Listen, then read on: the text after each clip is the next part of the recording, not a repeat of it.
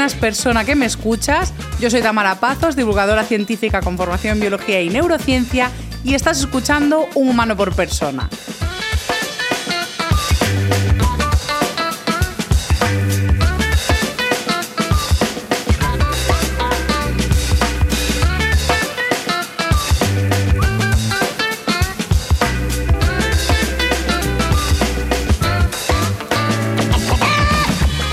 El episodio dándole las gracias a Petit Bambú por traernos gratis este contenido, ya que están colaborando con Humano por Persona en esta cuarta temporada. Si no sabes lo que es Petit Bambú, te diré que es una aplicación de meditación y te la puedes descargar en cualquier dispositivo. Aún encima, Petit Bambú, que se escribe Petit Bambou, me gusta mucho decir Bambou, eh, Normalmente tenía sesiones gratis, ¿no? Para que pruebes la meditación porque es algo para muchas personas totalmente nuevo. Entonces te dejan, hasta ahora eran como 16 sesiones gratis. Pero si estás escuchando esto, en diciembre de 2023 te diré que tenemos un calendario de Adviento gratuito, que me parece una cosa adorable. Eh, un calendario de Adviento que eh, entras en la plataforma, te la descargas y directamente ya puedes utilizarlo de forma totalmente gratuita sin suscribirte ni nada tienes 24 sesiones hasta que llegue Papá Noel. O sea, me parece una cosa preciosa. Si no has escuchado el primer episodio de esta temporada, te recomiendo escucharlo porque me parece el mayor convencimiento de que tenemos que meditar porque ahí explico detalladamente toda la ciencia detrás de los beneficios de la meditación. Y es que hay mucha y muy gruesa y te lo puedo resumir en que personas que logran meditar unos 12-20 minutos al día, y lo dejo así y te digo que también te puedes saltar algún día y no pasa nada, no vivimos en absolutos y perfeccionismos, pero incorporar la meditación como hábito representa beneficios tanto a nivel atencional como memorístico, de percepción de dolor o incluso de prevención de enfermedades neurodegenerativas. O sea que la meditación se ha asociado a múltiples beneficios y algunos, hay otras cosillas y otros beneficios que aún están por darle más peso en evidencia científica, modo se encuentran cosas, pero es como, bueno, calma. De momento a nivel atencional y memoria sí que encontramos beneficios y en cuanto a percepción de dolor y vincularnos al momento presente, que suena, suena como algo místico pero no deja de ser simplemente la capacidad de conectarte a la hora, a modo no estar pensando en lo que pasó ayer o en una movida que tuviste el otro día, ni estar preocupado por lo que va a pasar mañana, sino estar en el momento presente y estar a lo que estás, que es una cosa muy llana y sencilla y no tiene nada de místico, pero la meditación es una herramienta para conseguirlo a largo plazo, o sea que nos interesa. ¿Y qué momento del día puede ser el ideal para meditar? Pues algo contraintuitivo y es nada más levantarte. Es que realmente cuando aún no sabemos meditar nos cuesta mucho dejar ir los pensamientos, momentos eh, concentrarnos en el cuerpo, en la respiración, es como abstraernos del exterior. Y en el primer momento de la mañana suele ser buen momento porque aún no estás cansado de todo, es decir, si has logrado descansar bien, no te digo que medites tumbado en la cama, es decir, suena el despertador y meditar porque te vas a volver a dormir probablemente, pero si te levantas, te echas un agua, te vistes y en ese momento antes de salir, antes de, desayunar o lo que vayas a hacer, pues dejar ahí 10 minutitos para una meditación puede ser un muy, muy buen momento porque aún no estás infectado de redes sociales de compañeros de trabajo, de correos, de preocupaciones, ¿no? Es como, bueno, antes de arrancar el día voy a tener este momento para practicar la meditación. ¿Que entre semana te parece una locura? Lo entiendo perfectamente porque es que ya no te da la vida para llegar al trabajo normal como para levantarte antes para meditar. Acabáramos.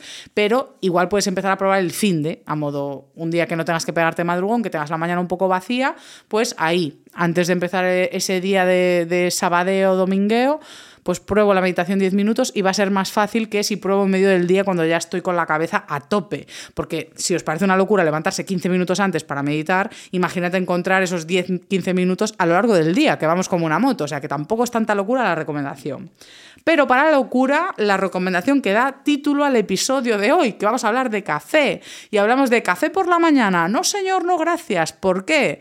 porque soy el Grinch, soy el Grinch de la neurociencia y solo vengo a traer desgracia y culpabilidad de que tú por las mañanas te tomes un café. Y realmente el espíritu del episodio no es ese en absoluto, sino contaros la evidencia alrededor de la cafeína no solo de la cafeína del café, sino que vamos a hablar de otras moléculas como las que se encuentran en el té, las que se encuentran en el guaraná, en el matcha, que también es el té, en bebidas energéticas o incluso en el chocolate. Vamos a hablar de moléculas que pueden alterar nuestro sistema nervioso de distintas maneras y en concreto sí que vamos a salir de aquí como unos verdaderos frikis de la cafeína porque vamos a controlar, además de estos temas de plantas parecidas al café que pueden causar efectos similares, vamos a hablar de la biología y neurociencia de la cafeína en el cuerpo, entendiendo por qué tiene la capacidad de espabilarnos, cómo se absorbe en nuestro cuerpo, qué hace en otras partes del cuerpo que no son el cerebro, porque vamos a ver que actúa, bueno, a nivel intestinal ya lo sabemos, pero también a nivel vías respiratorias, corazón, musculatura.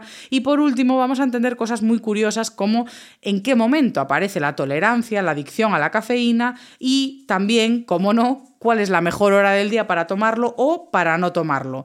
Acabaremos también con las cantidades recomendadas de cafeína, que esto es algo que suele generar mucho interés, y vamos a acabar con una reflexión final muy sencilla, así que vamos ya con el episodio con la sección de evolución.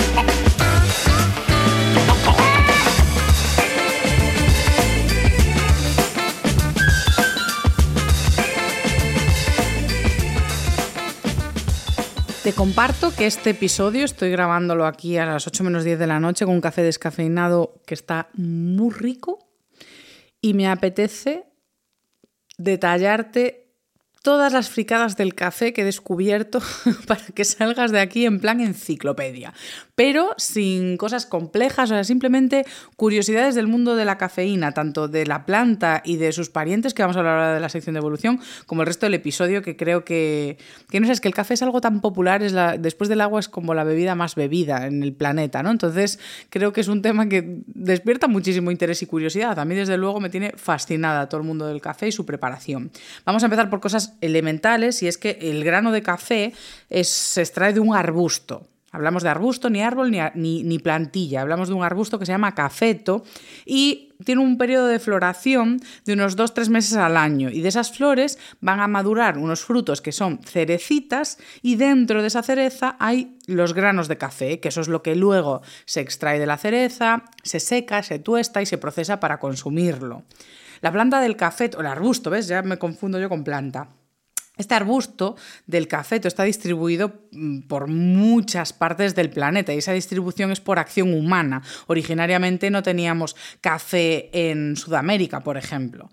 ¿vale? Entonces, eh, la acción humana tiene mucho que ver con cómo está distribuido su cultivo en la actualidad. Si os interesa este tema, os recomiendo 100%, pero, pero mucho, un episodio de Escuela de Pedantes, el quinto de la primera temporada, que hablamos del café. Y mi amiga y compañera Ana Iroa, que es historiadora, nos cuenta en un contexto histórico qué pasó con el café desde su origen a por qué se distribuye por el mundo, cómo se distribuye, incluidas su historia de preparaciones vinculada incluso a religiones, culturas y muchas cosas. O ese episodio 100% para acabar de ser los súper pedantes del mundo del café. Hoy voy a continuar en la evolución y filogenia de la planta, es decir, quiénes son sus antepasados, parientes y ¿Qué curiosidades trae esto a los consumos de cafeína en el presente? El cafeto es de la familia Rubiaceae, que me encanta este, este nombre. Y del mismo modo que nosotros somos Hominidae, pues el café tiene la familia Rubiaceae. Y si nosotros somos el género Homo, el café es el género Coffea. ¿Vale? Entonces nosotros somos eh, de homínidos homo y el, café es, es una rubiácea cofea. Entonces, son plantas con flor y esto implica que vienen de las angiospermas. En el mundo de la botánica y demás, a las plantas que tienen flores se les llama angiospermas. Entonces, todas estas plantas tienen descendientes comunes. Y esto para ti pues, puede ser un dato poco relevante, a modo de a mí qué más me da en la evolución cuando aparecen las plantas con flor. O sea, es que me importa tan poco. Y eh, a mí el origen de las plantas con flor, eh, su fecha, me ha dado muchísima tranquilidad, porque hasta hace relativamente poco se pensaba que las plantas con flor habían aparecido en la Tierra después de la extinción de los dinosaurios. Y a mí me daba muchísima pena pensar que los dinosaurios no habían conocido las flores. Os juro que eh, hubo un momento en el que se me explicó así, esas fechas a modo angiosperma, son posteriores, y me dio muchísima pena. Entonces, yo ahora que sé que los dinosaurios convivieron con angiospermas o con antecesores de las plantas con flor, eso me da muchísima paz, porque ya creo que su existencia ha sido completa y se pueden extinguir en paz. ¿Por qué?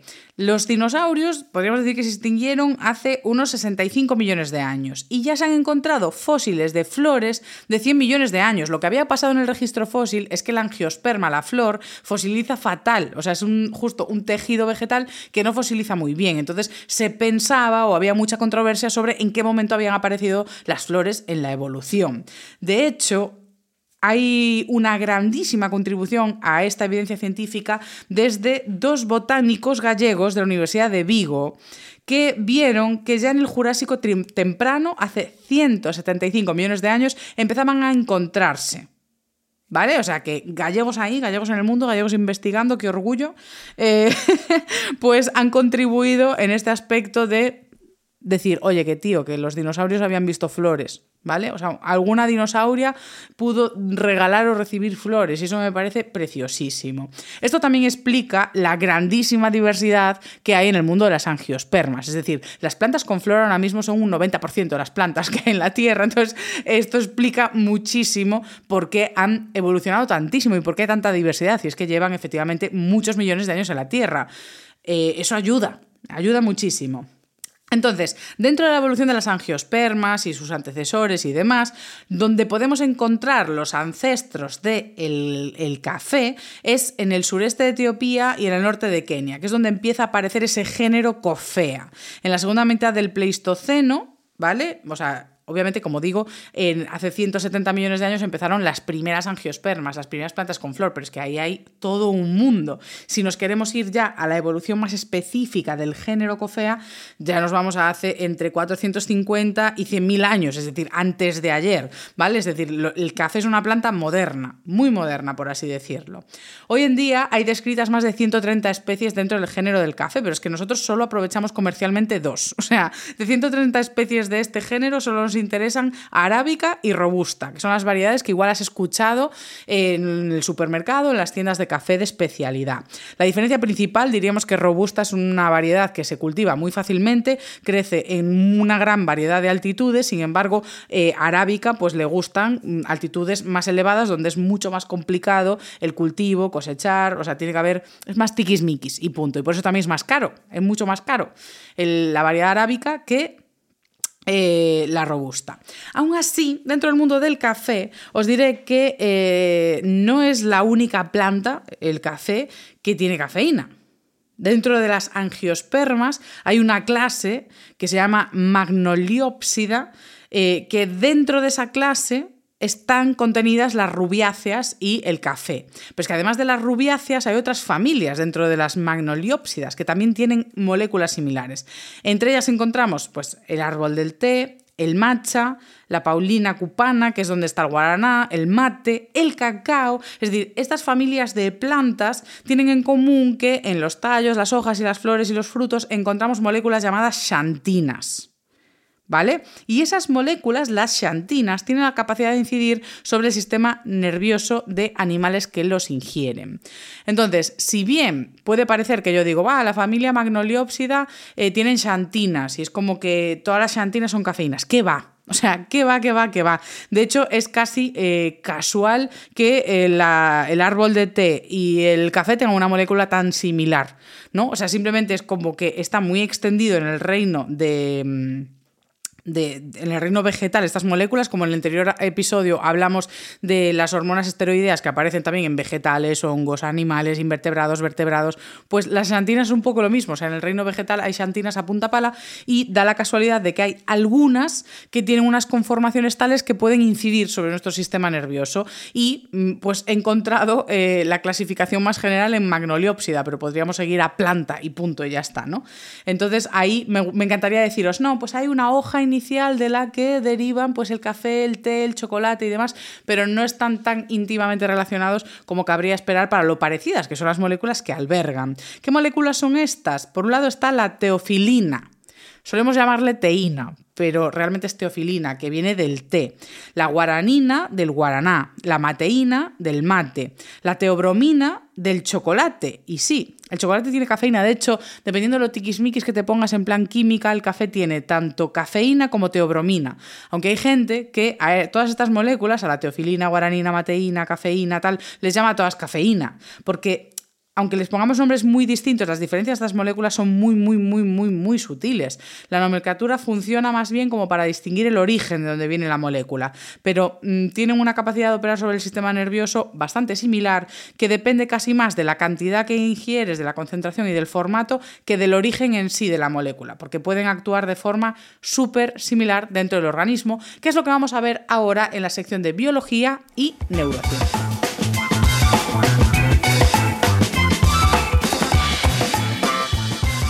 Vamos a entender qué hacen estas moléculas en el cuerpo y antes de nada quiero aclarar que me voy a tomar la licencia de hablar de cafeína todo el rato aunque esté recogiendo a las xantinas que he mencionado, porque si equiparamos la concentración de ellas el efecto va a ser similar. Entonces voy a hablar de cafeína recogiendo pues esa forma de metilxantina eh, que tiene tantos parecidos con la teofilina, con la mateína, ¿vale? Entonces vamos a pensar que cuando estamos tomando pues una misma concentración de té que de café que de mate etcétera, o de bebida energética, o de cola, o de refrescos con cafeína, pues que va a pasar esto. Y es que en general va a haber un proceso inicial de absorción. Tú comes, ingieres, bebes eh, algo que tiene cafeína y esta va a pasar al estómago, al intestino, ahí en el intestino se absorbe la molécula de la sangre que pasa al hígado y de ahí difunde por el sistema circulatorio a todas partes. Es decir, la sangre no solo va a llevar la cafeína al cerebro, sino que la va a distribuir por el cuerpo y teniendo acción o posibilidad de acción en distintos órganos y tejidos. La cafeína eh, tiene una vida, que es como se le llama así, ¿no? La vida de la cafeína es como el tiempo que dura en nuestro cuerpo, súper variable. Es decir, es muy difícil hacer recomendaciones a la población sobre la cafeína porque no solo es que los estudios hayan encontrado mucha variabilidad, es que entre revisiones científicas se encuentra variabilidad. Podemos movernos en estudios que dicen que hay vida de cafeína entre una hora y media y nueve horas y otros que puede durar entre tres, siete horas. Y tú me dirás que te dura menos porque te tomaste un café a las 9 y a las 10 ya quieres otro. Aunque esto puede ser más por el enganche que porque se haya metabolizado y eliminado toda la cafeína del cuerpo.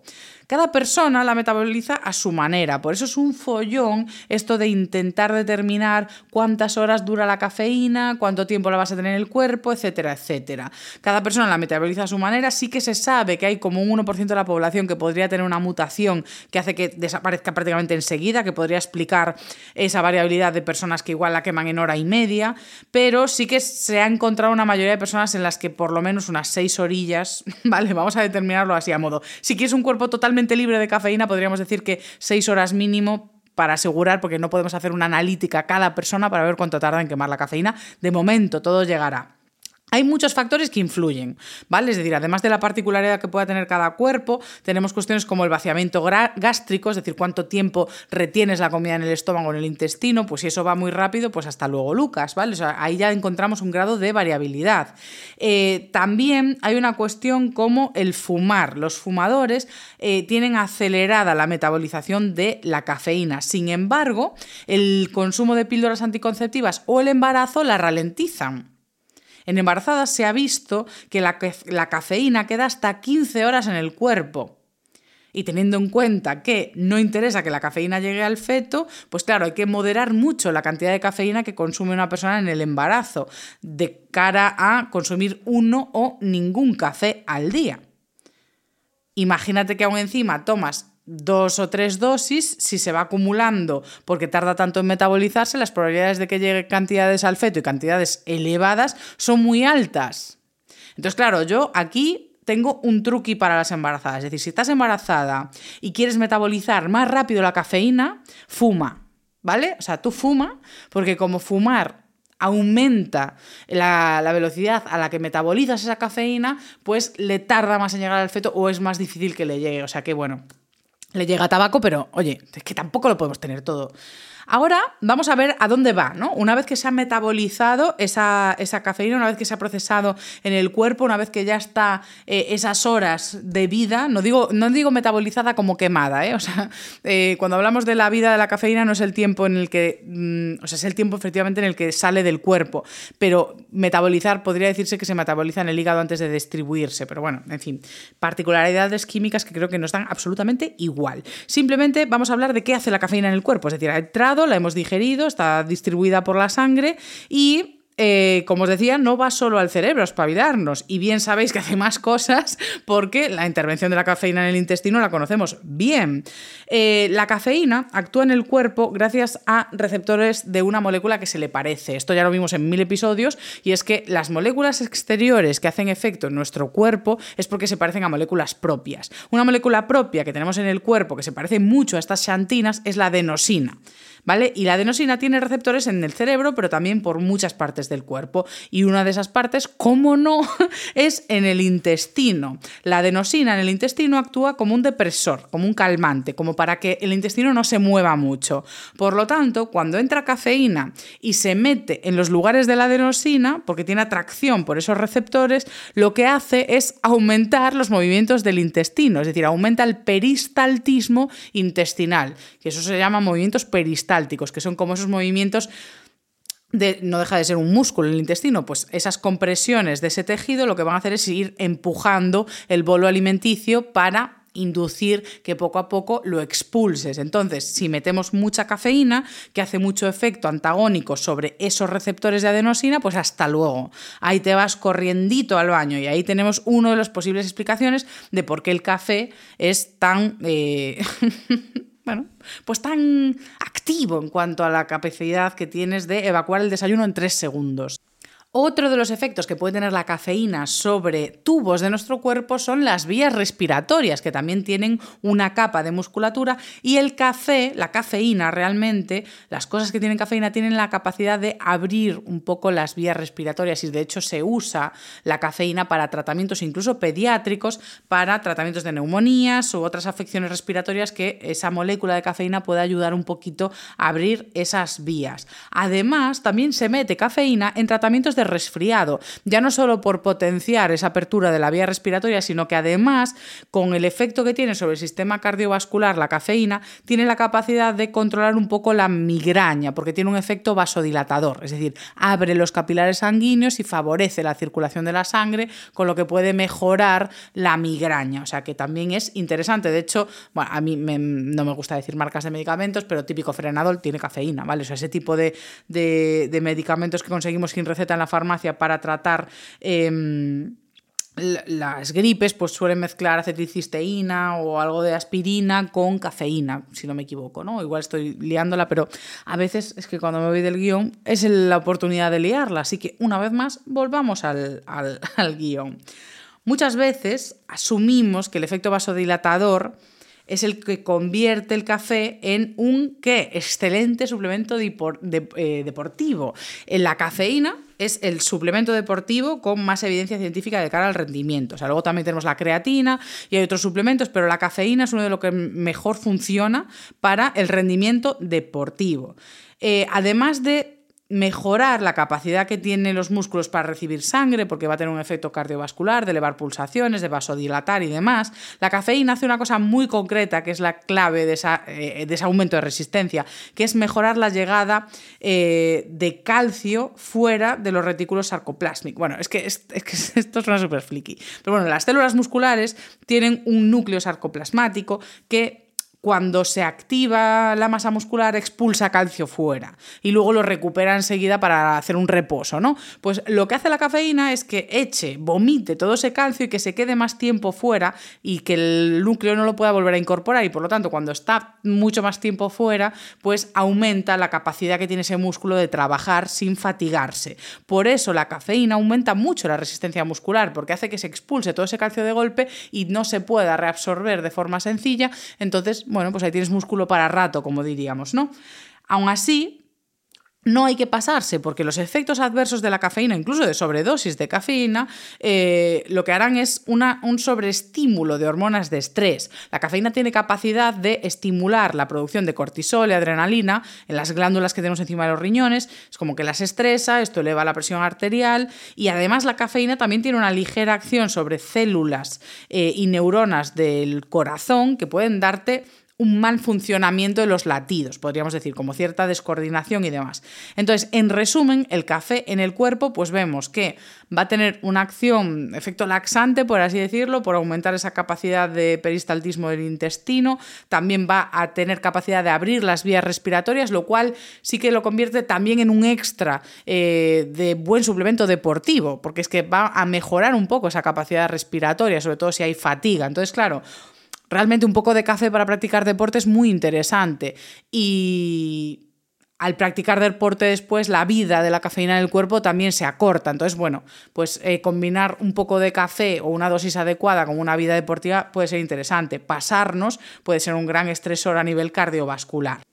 Pero ahora vamos con lo que, bueno, no sé si es lo que más nos interesa, si practicas deporte es normal que te interese esa parte de aumento de resistencia y demás, pero al resto de mortales que simplemente nuestra gran marca atlética es levantarnos y pasar el día sin hacer grandes logros olímpicos, pues lo que necesitamos es entender qué pasa en nuestro cerebro. Y de hecho esta es la parte clave de entender nuestra relación con la cafeína. O sea, esto que os voy a explicar ahora de cómo actúa la cafeína en el cerebro es la clave de entender cómo se puede generar tolerancia, que necesitemos cada vez más cantidad, que nos haga el mismo efecto, que tengamos pues un poco ese grado de dependencia, adicción, qué pasa cuando dejamos de tomarlo. Todo esto se explica por lo que voy a contar ahora. Y la primera parte ya la expliqué un poco con lo del intestino, que es la clave de que la cafeína se parezca a una molécula propia que es la adenosina. La adenosina en el intestino tenía un efecto depresor, ¿no? De paralizar esos músculos del intestino. En el cerebro va a tener un efecto, es que ni siquiera quiero decir similar, pero desde luego no tiene un efecto activador la adenosina. ¿Por qué aparece la adenosina en el cerebro? La adenosina es una molécula que es fruto de la actividad cerebral. Las neuronas, como si fuesen un coche, consumen energía, que en el cerebro se llama ATP, bueno, en el cuerpo en general se llama ATP, y en vez de sintetizar CO2 como haría un coche, pues en este caso lo que expulsa es adenosina, es como un producto de tener actividad cerebral. Por lo tanto, cuantas más horas estás despierto en el día y haciendo cosas, más adenosina produces. Y esta adenosina no queda libre en el cerebro porque sí. La adenosina se va a sus receptores y de hecho tiene una función muy concreta, que es avisar al cerebro de que estás cansado. es como una forma de decir, una forma muy intuitiva, que el propio residuo sea el que avise de que, hey, ya ha habido mucha actividad y hay que limpiarme. Entonces, la manera que tiene la adenosina de avisar al cerebro de que hay que limpiarse es empezar a unirse a esos receptores. Entonces, insisto, adenosina a medida que estamos despiertos se va sintetizando más y más y más y va llegando a sus receptores. De hecho, tiene tres tipos de receptores en el cerebro. Esta parte es súper friki, pero es muy interesante. Hay tres tipos de receptores, como tres tipos de botones. A1, A2, con dos subtipos distintos, y A3, ¿vale? Tres receptores, A1, A2 y A3. Los A1 y A3 están acoplados a una proteína G inhibitoria, pero bueno, fricada, da igual. Los receptores A1 y A3, cuando la adenosina actúa sobre ellos, inhiben las neuronas que nos tienen despiertos. O sea, tú igual no lo sabías, pero eran unas neuronas que impulsan la vigilia, impulsan que estés despierto. O sea, no estás despierto por ausencia de sueño. La ausencia de sueño es una cosa y estar despierto es otra. Es decir, hay unas neuronas que activamente te tienen despierto. Y la adenosina, cuando se une a los receptores A1 y A3, apaga esas neuronas. Es como, deja de tenerme despierto. Entonces, ese dejar de estar despierto no es que te entre sueño de repente, pero es algo que te atonta. ¿Vale? Es decir, es como que te entorpece. Y cuando se une la adenosina a los receptores A2, activa neuronas que sí que te sedan activamente. O sea, es que me quiero asegurar de que esta parte se entiende bien. Hay unos receptores A1 y A3 que, te o sea, que se van a paralizar cuando se une la adenosina y lo que va a hacer es que se acabe tu espabilamiento, por así decirlo. Pero luego las A2A lo que hacen activamente es sedarte. Entonces, hay un proceso de la adenosina que te atonta, pero hay otro proceso de la adenosina que sí que te da sueño en sí. Y la enjundia de esto es que la adenosina, a medida que se sintetiza en el día, tiene preferencia por los primeros. Es decir, prefiere unirse a los receptores que simplemente te atontan. Y cuando todos los receptores de atontarte están llenos, la adenosina se va a los que te duermen. Y esto lo entiendes perfectamente porque es lo que te pasa a lo largo del día. Tú a las 6 de la tarde ya estás que ya no, no sabes hacer lado con un canuto. Y a las 11 de la noche ya hay tanta adenosina en el cerebro que ya se empieza a unir activamente a receptores de sueño. Igual ya empezó a las 8, ya llevas bostezando dos o tres horas, ¿no? Entonces, eso es lo que pasa. A medida que estamos despiertos en el día, hay adenosina que se sintetiza y esa adenosina se va prioritariamente como preferencia a los receptores A1 y A3. Y después, cuando ya no quedan más receptores de esos y no hay manera de llegar a ellos, pues se va a los A2A que ya te suban y ya está, a dormir. De hecho, hago promoción del libro, este libro te hará vivir más o por lo menos mejor, para fardar de una ilustración de Julia Valderrero, que es la ilustradora del libro, eh, que es explica esto maravillosamente bien. O sea, es una fantasía de, ilustración. O sea, que os recomiendo leer el libro, por supuesto. Eh, tenéis mucha información sobre todo esto de la cafeína y la adenosina en el libro y aún encima las ilustraciones de Julia ayudan a entenderlo todavía mejor. Pero bueno, yo creo que sí que nos ha quedado claro que hay un proceso de mantenernos despiertos que acaba la adenosina, modo, mira, ya no estás espabilado, y luego encima te da sueño, que ahí ya es cuando tajantemente te sobas, ¿no? Entonces, eh, ¿Qué papel va a tener todo esto de la em, adenosina con la cafeína? Pues como la molécula de cafeína se parece tantísimo a la adenosina, cuando llega la sangre cerca del cerebro, donde está esa barrera hematoencefálica, la barrera que separa la sangre de lo que hay en el cerebro, en el sistema nervioso central, pues cuando llega ahí, eh, esa barrera dice, ay, pasa, pasa, cafeína, si eres clavadita la adenosina, ¿cómo no te voy a dejar pasar? Pasa, pasa. Entonces, claro, la cafeína, como se parece tanto a la adenosina, cuando llega al cerebro, se une a sus receptores. Es decir, pasa por el cerebro y dice, ay, pues me voy a unir a todos estos receptores que veo que son tan afines a mí, son como un imán, no lo puedo evitar. Entonces, claro, lo que va a hacer la cafeína también es unirse de forma preferente a esos que nos eh, activan la, vigilia, por así decirlo. Es decir, se va a los A1 y A3. Entonces, la cafeína no actúa, aunque se parece mucho a la adenosina, no actúa como ella.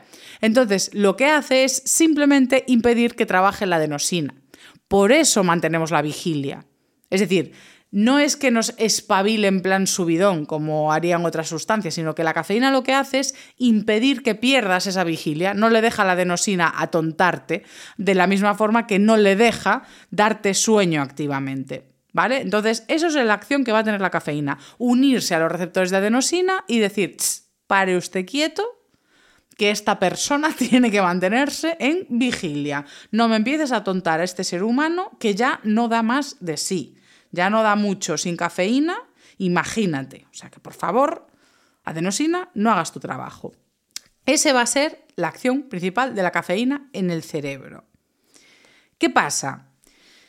Que eh, los receptores de adenosina en el cerebro, ¿no? los receptores de esa molécula, están distribuidos por zonas especiales. Y en concreto, los receptores A2A, eh, esos había los A1 y A3 que están vinculados a la vigilia, ¿no? Y los A2A que estaban vinculados al sueño.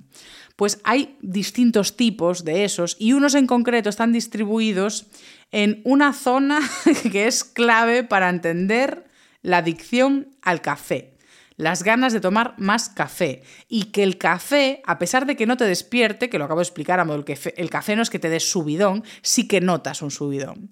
Y aquí viene la clave, y es que hay receptores de adenosina y por lo tanto receptores susceptibles de recibir cafeína en ganglios o núcleos del sistema dopaminérgico. Es decir, hay zonas del cerebro que son núcleos de síntesis de dopamina. Y ahí hay receptores para la cafeína. Por lo tanto, cuando consumimos cafeína, se sintetiza dopamina. La dopamina es una molécula de motivación, es una molécula que te motiva a repetir lo que estás haciendo, porque le resulta a priori adaptativo al cerebro, ¿no? Ah, qué bien esto, qué gustirrinín, qué chachi. Entonces, la cafeína tiene acción directa sobre, o sea, sobre centros dopaminérgicos, por lo tanto puede modular nuestras ganas de volver a consumir café. Por eso, aunque tú tengas cafeína en sangre, si has consumido café hace unas horas, es posible que esos núcleos de recompensa estén un poco despiertos, a modo, ay, venga, dame un poco más de cafeína, tómate otro. Y tiene ese efecto potencial adictivo. Por esos receptores de adenosina en esos núcleos dopaminérgicos. Además, la cosa no queda ahí, porque un poder que tiene la cafeína es impedir que esa dopamina que se liberó se reabsorba que es algo parecido a lo que hace la cocaína, pero la, cocaína lo hace por, mil veces más que la... Bueno, no es mil veces más, ojo. Eh, la cafeína también tiene bastante potencial adictivo. Pero bueno, básicamente lo que hace la cafeína es estimular esos centros de recompensa que sintetizan esa dopamina, que te motiva a repetir la conducta, pero es que aún encima impide que se vuelva a reabsorber esa dopamina, por lo tanto te da ese efecto más prolongado, es decir, sobreestimula mucho esos centros de recompensa y de ahí ese potencial adictivo, a modo, mira, es que ahora ya la dopamina que sintetizo con otras cosas no me llega para nada, dame un cafecito. Aún encima, el café genera tolerancia, es decir, no siempre nos llega la misma dosis. ¿Y esto por qué es? Tú, aunque consumas cafeína y esta bloquee, eh, la recepción de la adenosina, el cerebro dice, mira, yo la adenosina la tengo por ahí, tengo la casa sin barrer, está todo hecho un Cristo, así que yo necesito limpiar esta adenosina. Por lo tanto, voy a hacer más receptores para la adenosina. Cuando bloqueamos el trabajo de la adenosina, el cerebro se venga y dice, ah, sí, pues voy a hacer más receptores de adenosina. Entonces, claro, si tú consumes la misma dosis de café, pero el cerebro de repente tiene muchos más receptores de adenosina, la adenosina va a hacer su efecto igual y te vas a sentir entorpecido, lentecido, cansado y poco a poco te entrará sueño. Por eso necesitas meter más dosis de café para que toda esa cafeína cubra los nuevos receptores, los viejos y los nuevos. Y así hasta el infinito. Es decir, el cerebro va a seguir haciendo nuevos receptores de adenosina para lograr limpiarla. ¿Por qué?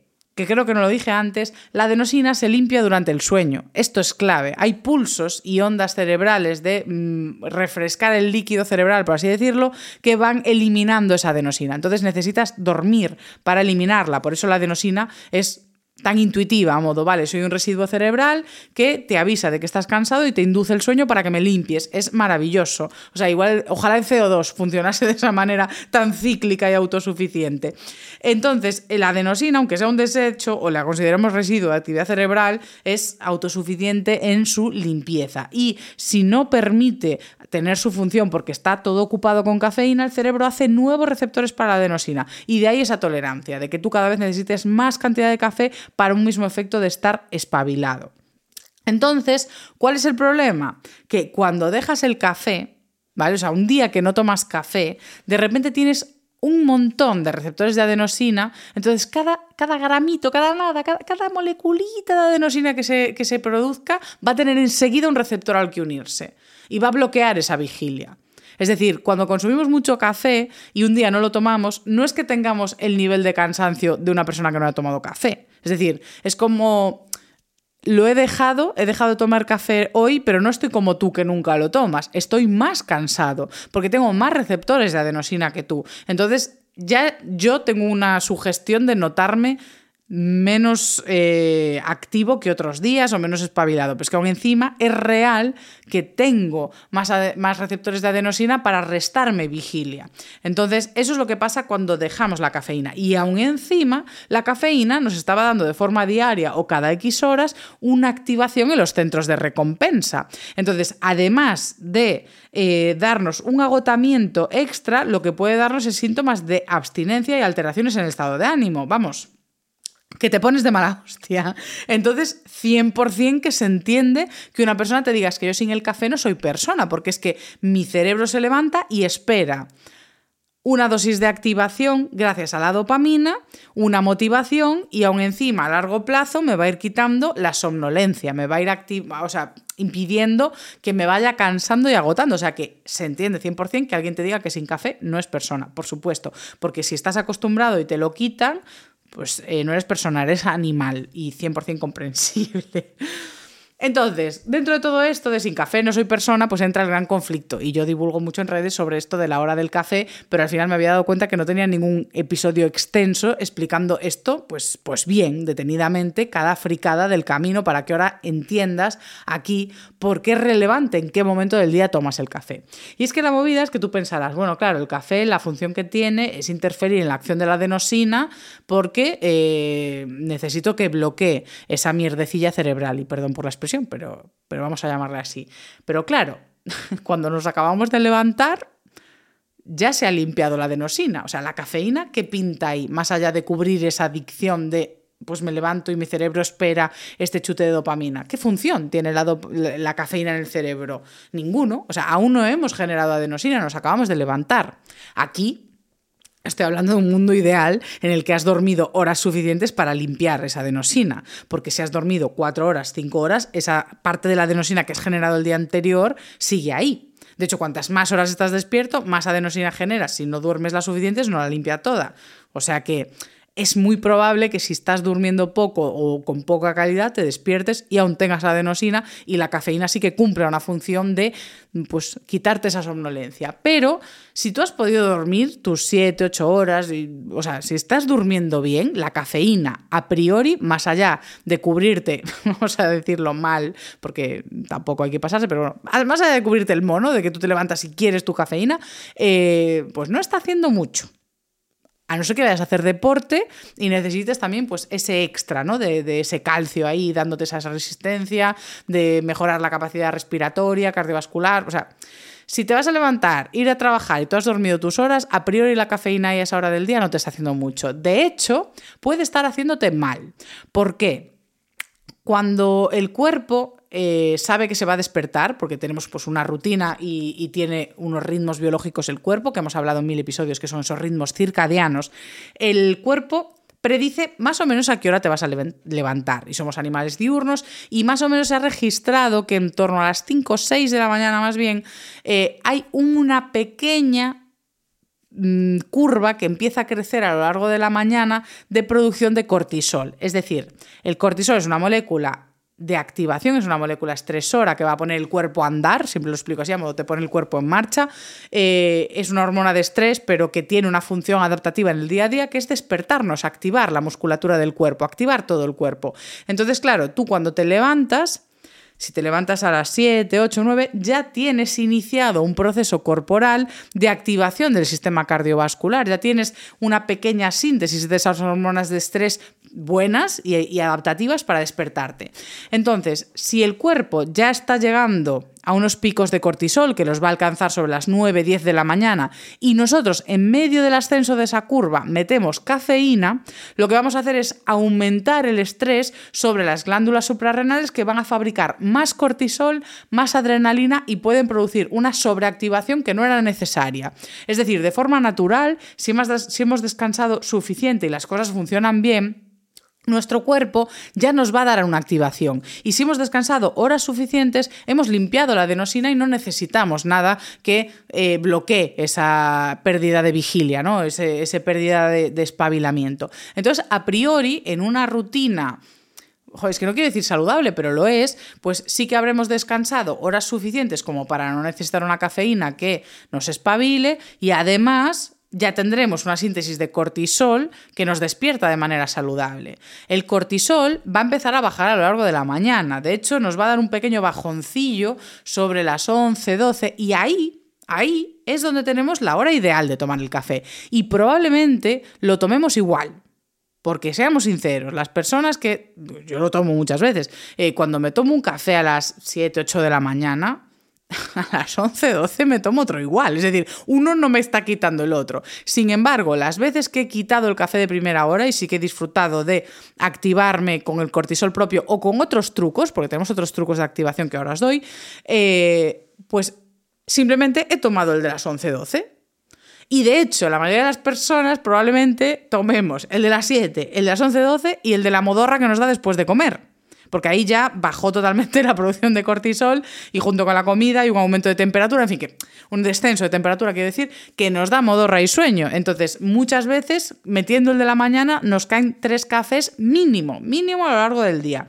Entonces, para reducirlos un poco, el intuitivo sería reducir ese de primera hora. Insisto, si hemos sido capaces de dormir las horas pertinentes y levantarnos pues con un poco de espabilamiento. Ahora, ¿qué te parece impensable? Pues trucos que espabilan al cuerpo de forma no similar, pero bueno, eh, pues que comparar la cafeína, que es una molécula mm, con todas las propiedades que os acabo de explicar, es muy difícil, pero bueno, eh, cosas que nos activan por la mañana, pues levantarnos, recibir mucha luz y claridad, es decir, si podemos eh, estar en una ventana que nos dé el sol, salir a la calle, es decir, la luz natural tiene una síntesis propia de dopamina dentro del cerebro, tiene un poquito de esa motivación, también caminar, hacer deporte o ejercicio cardiovascular nos va a espabilar y agua fría, duchas frías también tienen una capacidad de activación, incluso de activación de centros de recompensa y algo de dopamina también. O sea que, bueno, muy interesante eso, levantarnos, recibir luz natural, ir a correr, darnos una ducha fresquita. Oye, pues eso ya nos puede espabilar un poco y serían trucos para eliminar ese café de primera hora. Muchas personas, ya digo, estáis escuchando en plan, esta tía, o sea, esta tía no sé qué problema tiene en la cabeza, pero yo me voy a levantar, me voy a tomar el café y me voy a, a trabajar. Y yo te apoyo porque muchos días también lo hago, pero yo tengo que dar la evidencia. Y ahora vamos a la parte triste. Triste para las personas que nos gusta tomarnos 18 cafés al día, que es hablar de las cantidades. Em, vamos a decir que se han considerado seguras, porque es que hablar de cantidades recomendables, bueno, el café, bueno, algo que no he hecho en el episodio de hoy es hablar de los beneficios del café, ¿eh? o sea, hay que hacer justicia, más adelante hablaré de los beneficios del café y de flavonoides y otras sustancias que tienen este tipo de, de brebajes y preparaciones, porque no va a ser todo meter cera al café, que yo estoy aquí contándoos todo esto, porque soy una persona pues, que intenta tener sentido crítico y aunque me perjudique la información, os la cuento. Eh, pero bueno, vamos a hablar eso, de las cantidades de café y más adelante hablaré de sus bondades. Entonces, eh, normalmente, mm, bueno, claro, es que las publicaciones sobre cafeína son internacionales y suelen hablar en onzas. Y a mí esto me irrita mucho. Digo, ¿qué es una onza? ¿No? Pero bueno, si, si es común que se utilice lo de 8 onzas o una taza, que son unos 250 mililitros. O sea, muchos estudios barajan esto como unidad de café, a modo 250 mililitros. Pero claro, es que aquí es que depende mucho de cómo se haga ese café o cómo se prepare esa bebida, porque es que tenemos distintas concentraciones de, cafeína dependiendo de cómo hagas ya solo el tipo de café y ya no te digo con distintos tipos de sustancias como la teína, la teobromina, la taurina, lo que sea. Entonces, eh, vamos a usar de referencia los datos de la web de Harvard, que de hecho es una web que funciona bien como puente entre la investigación y la divulgación. Y para cosas de nutrición tienen publicaciones muy interesantes, aunque suele estar todo en inglés, si no me equivoco. Pero bueno, si controláis un poco de inglés, pues para dudas sobre cuestiones de nutrición, yo acudo bastante a, eso, a la web de Harvard, que tiene unas páginas bastante divulgativas. Ahora, vamos a hablar de cantidades. 400 eh, miligramos se cree que puede ser una cantidad segura para adultos, con estudios hechos en Estados Unidos. Pero bueno, que en Estados Unidos suelen tomar café de filtro que es muy aguado, es decir, son como cuatro tazas del nuestro, creo que podríamos decir. Em, o sea, cuatro tazas. si me estaba escuchando, igual petasteis como yo. Quiero decir, 400 miligramos eh, serían la cantidad que toma de café de filtro un estadounidense que toma cuatro tazas. Pero claro, no son cuatro tazas de nuestros cafés de cafetera italiana o de espresso, ¿vale? Entonces, recomendación para adultos, 400 miligramos sería seguro, no tiene por qué ser deseable, y para embarazadas la mitad. En niños menores de 12 años, nada, de nada, de nada, de nada, del nada, del nada, porque no queremos ni incidir con la cantidad de receptores de adenosina que tienen, ni con el desarrollo del sistema de recompensa, o sea, no queremos incidir en nada. Mayores de 12, pues bueno, si, quieren empezar a tomar, eh, pues, pues 100 miligramos al día, que es nada y menos, un cafecito y, y diluidito a poder ser, porque ya digo, no nos interesa meter cafeína en los centros de recompensa, ni eh, alterar los receptores de adenosina en niños pequeños, es que no nos interesa en absoluto. Y mm, esto también hace que tenga mucho sentido que se limite la venta de bebidas energéticas a menores de 16, pero es que todo el sentido, además, puede parecer una intervención exagerada. Eh, y obviamente, pues los chavales que quieran beber cafés, que lo van a beber igual, pero yo creo que eh, una buena administración y una administración bien asesorada, tiene sentido que ponga este tipo de medidas porque es una forma de despertar conciencia al respecto. Es decir, obviamente no va a ser una prohibición definitiva que persiga a un padre que dejó que su hijo bebiese una bebida energética, pero como padre responsable o incluso como menor, el hecho de que se prohíba pues ya te despierta una alarma, modo, oye, que nosotros se nos ha prohibido la venta de esto, pues como el tabaco, a modo es que no lo deberíamos estar consumiendo. ¿Que se consume igual? Bueno, pero por lo menos ya se genera un poco de conciencia de que no es eso una bebida enfocada a menores, por mucho que hagan eh, pues envases muy atractivos para la adolescencia. Seguimos entonces eh, ahora con medidas detalladas de distintos tipos de bebida que vamos a tener con cafeína. Vamos a ir de más a menos concentración, porque donde vamos a encontrar más concentración de cafeína no va a ser bebido, sino en la suplementación, es decir, en cápsulas. Y cada cápsula puede llevar unos 200 miligramos. Es decir, cada cápsula de esos suplementos de cafeína es como tomarte dos tazas así de una, ¡pam! Entonces, con que te tomes, pues, mm, eh, dos cápsulas, pues ya te estás tomando toda la dosis de cafeína que puedes tomarte en el día.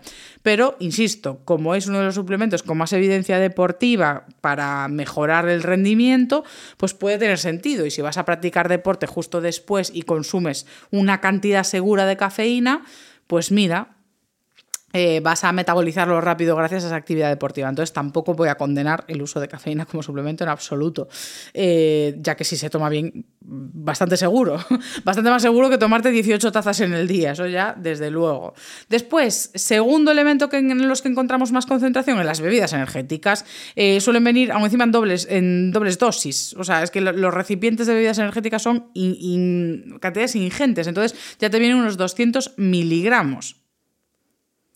Entonces, insisto, también cuidado con otras bebidas energéticas, no solo estoy hablando de las que son tipo Monster, On o Red Bull y demás, sino eh, las colas, las sodas, o sea, todo este tipo de bebidas energéticas, eh, porque aún encima, como vienen frías, se consumen y se ingieren muy rápido. Es decir, las bebidas de, con teína, cafeína, además, todo esto que viene caliente, pues antes lo tomas un poco más de chill, ¿no? A no ser que te tomes un espresso a la italiana en la barra, que es una cosa maravillosa. O sea, yo creo que cuando fui a, hace poco a Florencia, no sé, yo visité cada barra que había y no me dio una taquicardia de milagro.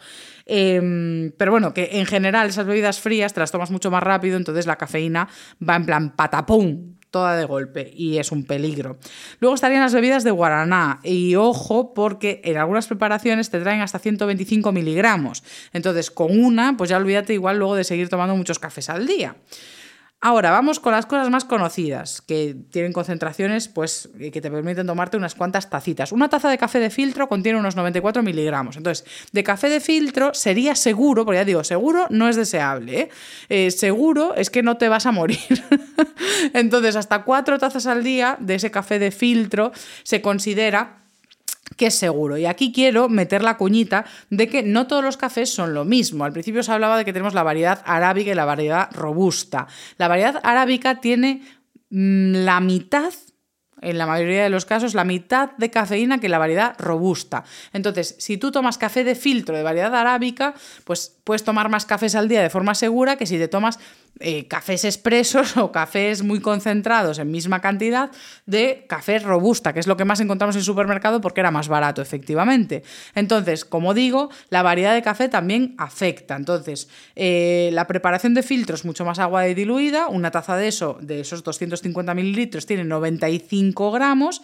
Sin embargo, un expreso, que es una cantidad mínima, pues tiene 65 miligramos. ¿Vale? Entonces, eh, enseguida parejas la cantidad de expresos que te tomas con el de filtro y puede ser peligroso. Después, una lata de bebida de cola, de las que tienen un volumen normal, es decir, de los 33 centilitros, es, pues tiene 55 miligramos. El té negro, ojo, 47 miligramos, mientras que el té verde tiene 28, no llega a los 30, ¿eh? O sea, nada que ver la cantidad de cafeína que encontramos en un té negro que un té verde. O sea, si que tenemos algún problema de cara mm, cardiovascular y demás y queremos regular la cantidad de teína, cafeína y demás, el té verde sería la elección. Luego ya vamos a tener el café descafeinado que contiene un poquito de cafeína, 4 miligramos podemos encontrar una taza, y el té descafeinado que lo hay, pero también tiene un poquito de esa teína o teofilina. Em, 2 miligramos. Luego hay tés herbales que no tienen absolutamente nada y el chocolate negro, muy negro, eh, son, bueno, es que, es que vienen con, sus medidas que detesto, porque, aún encima hablando de chocolate es muy confuso, porque tú lees el paper y dice one ounce, en plan de una onza, tiene 24 miligramos, y digo yo, Jesús, pero ¿cómo va a tener una onza de, chocolate negro en la misma cantidad de, cafeína que un té verde? Pero claro, eh, una onza como unidad de medida anglosajona, diríamos que es media tableta de chocolate. ¿Vale? O sea, no es la onza española, no es la onza de aquí, es la, onza de allá, es media tableta. Entonces, obviamente, pues es difícil que te tomes media tableta encima de chocolate negro. O sea, de un chocolate con leche, pues sí, pec, pero de un chocolate negro es difícil tomarse de repente así media tableta, pero que sepáis que el chocolate negro muy puro, pues eso, te tomas media tableta es como tomarte un té verde a nivel de impacto de la cafeína. O sea que, bueno, yo creo que ahora mismo ya podemos ir cerrando toda, toda esta vomitona de dato. Eh, pero yo os dije que ibais a salir de aquí frikis, no, friquísimos. Pero es que ahora mismo ya tenemos una perspectiva muy completa de cómo actúa la cafeína en nuestro cuerpo a nivel músculos, órganos y cerebro. Y además entendemos, pues, qué dosis son las recomendables o más bien qué dosis son las seguras. De dosis recomendables podremos hablar en el capítulo en el que hablemos de beneficios del café y de este tipo de, bebidas. Pero a priori nos podemos quedar con que si tomamos café de filtro es seguro que tomemos hasta cuatro tazas, que es bastante. ¿eh? O sea, después también aquí está el efecto que tiene cada cuerpo, porque si la vida de la cafeína en tu cuerpo es muy larga y tomas varios cafés al día, puedes acabar con concentraciones muy elevadas de cafeína en el cuerpo. En cambio, personas que eh, la quemen más rápido, por así decirlo, pues oye, podrán tomar más cafés con menor impacto. Entonces aquí también os digo, el sentido común, ¿no? O sea, que es lo que ya estaréis aplicando, mm, que es pues, tomar la cantidad de café que consideréis apropiada. Pero bueno, vamos a pasar a la reflexión final ya para cerrar este episodio y vez os digo que muchas gracias si estáis aquí en minuto 55 largo con toda esta información del café. O sea, sois muy frikis del café.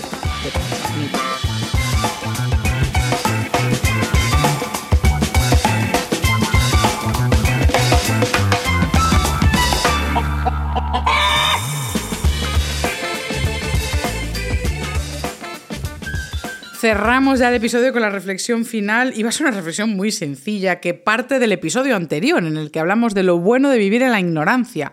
O sea, con todo esto de los BPAs, de los eh, disruptores endocrinos y demás, a veces llegamos al absurdo eh, de la prevención. Y a mí en el mundo de la prevención en salud veo una obsesión hasta el punto de gente que me recuerda a esta peña que sacaba un 8,5 e iba a revisión, ¿no? es decir, gente que está perfectamente bien, que no tiene ningún síntoma, que no tiene absolutamente nada y vive obsesionada con la prevención en salud. De todas las medidas y pautas que puedo hacer para vivir más o por lo menos mejor, que es de ahí está mi libro, eh, pues vamos a hacerlas todas. Es como, joder, mira, qué ego, ¿no? O sea, ¿por qué eres tan importante? ¿Por qué necesitas estar tan saludable si ya estás bien? ¿Qué queixates? Que diríamos aquí en Galicia, ¿no? Entonces, mira que yo trabajo de esto, si es que yo trabajo en prevención de riesgos para la salud, en divulgación, o sea, eh, me gano la vida de esto y me apasiona entender qué factores sociales y del entorno contribuyen a que tengamos una mejor salud. Pero mm, sí que es cierto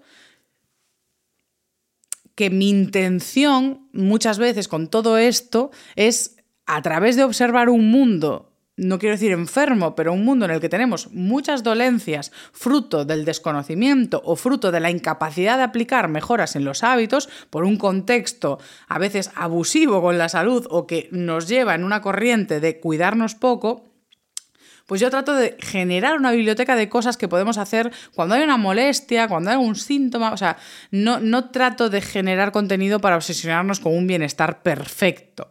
Entonces, claro, para mí, pues una persona que descansa bien, que está con un buen estado de ánimo, que tiene una vida completa a nivel de trabajo, ejercicio, vida social, que no está notando modulaciones en la energía así grandes, problemas intestinales, absolutamente nada, pues es que ¿por qué vas a cambiar nada? ¿No? Es decir, si, si, tienes todo esto bien en tu vida, o sea, si, si, a nivel general de salud, de energía, a nivel intestinal, de digestión, o sea, si está todo bien, ¿por qué vamos a obsesionarnos con inducir cambios? Por ejemplo, si tú tienes todo esto bien, si tú estás descansando bien, te despiertas bien, o sea, no tienes ningún tipo de problema del descanso, del sueño, de actividad a nivel de rendimiento deportivo, o sea, si todo está ok, ¿por qué narices me vas a hacer caso a mí en la hora a la que te tienes que tomar el café? ¿No? O sea, eh, para mí es intuitivo y, a veces desde mi posición es intuitivo y lanzo esos mensajes y luego la gente está agobiada en plan de, ah, pero entonces a qué hora me tomo el café. Y es como, a ver, si no tienes problemas de descanso, si no tienes problemas de rendimiento, si no tienes problemas eh, cardiovasculares, si no tienes absolutamente nada y todo está bien, sí que es cierto que hay evidencia científica que apunta que consumir de forma asidua ese café a primera hora puede suponer un estresor a nivel metabólico y cardiovascular a largo plazo, pues yo qué sé, tío, vivir obsesionados con esquivar y evitar todo, a mí ya, desvinculándome de la prevención de salud, me parece agotador. O sea, me parece francamente agotador, porque hacer todo por el libro, no sé, no sé, igual estoy imprimiendo demasiada mm, filosofía y sentido crítico personal con respecto al, al, ámbito de la salud, pero de verdad que me parece completar mi mensaje, compartir esta reflexión, ¿no? Que es que al final, si lo que haces te funciona y te funciona de verdad, hay que ser honestos, ¿eh? porque hay veces que decimos, no, yo estoy bien, y es como, chica, que vas a arrastrar. Entonces hay que hacer un poco de autocrítica. Pero sí que es cierto que al final eh, la divulgación para mí en prevención de salud es generar esa biblioteca de contenido que esté accesible y que la persona pueda escoger. Eh, por eso en el libro metí al final de cada parte o de cada sección un menú de hábitos a modo, joder, es que hay muchas cosas que podemos hacer por nuestra salud. Escoge la que tiene sentido en tu vida o en donde vas peor y ya irás tirando millas. Entonces, también en el caso de que estés fastidiadísimo, que, tengas mil vértices en los que eh, las cosas te van yendo mal, nosotros como seres humanos tenemos una capacidad reducida de hacer cambios. O sea, somos seres de rutina, somos seres de inercia. Entonces, introducir cambios en nuestra vida es un grandísimo estresor. Entonces, si tú ya estás cuidando otras cosas, si estás empezando a incorporar deporte, si estás empezando a intentar pues, irte a dormir antes, si ya estás haciendo otras cosas que te cuestan la vida, pues igual no es el momento de quitar la cafeína, porque entonces te va a dar un mono que te cagas, te vas a notar mucho más cansado e igual pierdes motivación para hacer otras cosas que te están sentando bien. Entonces, en este caso, si no tenéis una recomendación médica adelante que os diga quita la cafeína, tómala hasta ahora, etcétera, etcétera, y estás agobiado ya con otras cuestiones de tu contexto, pues no añadamos la culpabilidad o encima de, ay, es que me estoy tomando el café por la mañana y no debería pues mira, tómatelo y bien a gusto, así te lo digo. Es decir, tenemos una capacidad limitada de acción y de cambio y hay que ir cosa a cosa y poco a poco, a no ser, insisto, que tengamos una recomendación médica urgente. Ahí ya lo dejo en manos de cada persona, que yo también soy de subrayar, que no sé si creo en que tengamos una obligación moral de estar sanos también. pero igual aquí ya se me está yendo de la pinza la reflexión compartiendo demasiado, pero es que sí que creo que es una convicción que tengo, que como ser humano pues no, no estoy, nada, nada me compele a tener que estar saludable, o sea, lo estaré si, si es una de mis motivaciones y quiero, y es maravilloso encontrar una motivación para estar sano y puede que tenga que ver con el propósito vital y con otras cosas mucho más grandes que igual en este contexto social actual es difícil encontrar. Pero bueno, ya digo, sí, se me está yendo de la mano la reflexión o no. Eh, ya me diréis qué os parece, pero a priori simplemente insisto en que esto de la cafeína y de que es bueno no tomas el café a primera hora de la mañana, pues lo vamos viendo cada uno. Si lo puedes retrasar un poquito y no solaparlo mucho con ese pico de cortisol, genial. Si lo haces y ves que te sienta bien y estás mejor, estupendo. Será un cambio que sí que te beneficia. Si lo haces y es que no remontas, pues habrá otros vértices en los que puedas cuidar tu salud si es que lo necesitas y si no, pues ya vendrá un médico dentro de unos años a decirte que te tienes que cuidar de X manera y ya lo harás entonces. Si es que yo ante todo quiero invitar a la calma. A la calma y poco más. Ya está, nos vemos la semana que viene con otro tema que, que sí, que sí. Bueno, ya está. Nos vemos la semana que viene con lo que venga. Un abrazo y gracias por todo el apoyo que está teniendo esta cuarta temporada en abierto.